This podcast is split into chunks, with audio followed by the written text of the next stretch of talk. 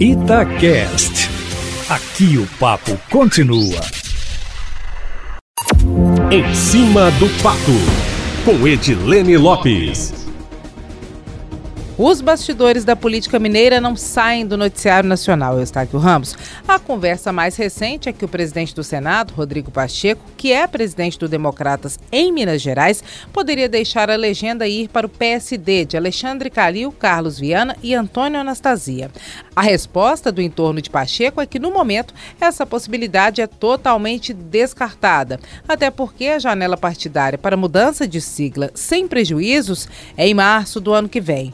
Do Rio de Janeiro, o prefeito Eduardo Paes e o ex-presidente da Câmara Federal, o deputado Rodrigo Maia, vão sair do DEM e vão se filiar ao PSD, o que já foi anunciado pelo presidente nacional da sigla, Gilberto Kassab. É preciso, Eustáquio Ramos, pontuar que qualquer mudança de nomes fortes e nacionais nas legendas vai depender de estratégias das disputas nos estados em 2022, da situação econômica do país e dos desgastes e resultados da CPI da Covid no Congresso, que pode pode desidratar o governo federal, mas também pode respingar em outras peças do jogo. O PSD já é um partido com muitos expoentes aqui em Minas, dentre eles dois senadores, o Viana e o Anastasia, o prefeito Alexandre Calil e o deputado federal Diego Andrade. Será que cabe tanto cacique junto assim? Será que a mexida de uma peça do tabuleiro depende da alteração de outra também?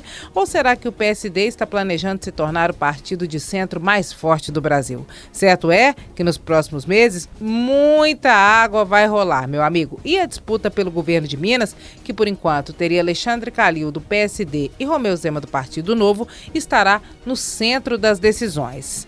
Mudando um pouquinho de assunto, mas permanecendo com nomes mineiros citados na política nacional, com mais uma polêmica envolvendo o ministro do Meio Ambiente, Ricardo Salles, desta vez com mandados de busca e apreensão da Polícia Federal sendo cumpridos na casa dele por suspeita de corrupção, o Partido Novo pode voltar a ter um membro da legenda no governo federal, no governo de Bolsonaro.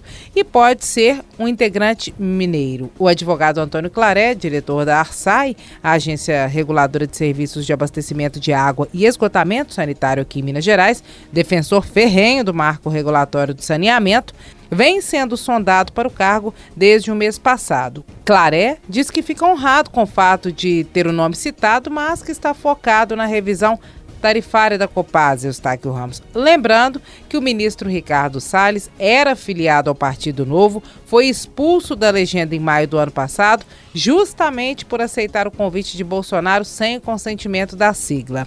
Claré também é filiado ao Novo e, conforme nós adiantamos aqui na coluna em cima do fato, nega que em 2022 vá ser candidato a deputado estadual. No entanto, segundo informações de bastidores, não descartaria disputa um cargo majoritário como o Senado, por exemplo. Fato é que neste momento, se Salles cai, Clareta na fila, meu amigo. E a pergunta que não quer calar: caso a conversa progrida e seja feito um convite por parte do governo federal, o novo entraria com Claré na empreitada e faria parte do governo federal de fato e formalmente, ou ele também correria o risco de ser expulso da legenda? Meu amigo, a política não para. É todo dia fogo no parquinho. É isso, meu amigo Eustáquio Ramos. Amanhã eu volto, sempre em primeira mão e em cima do fato.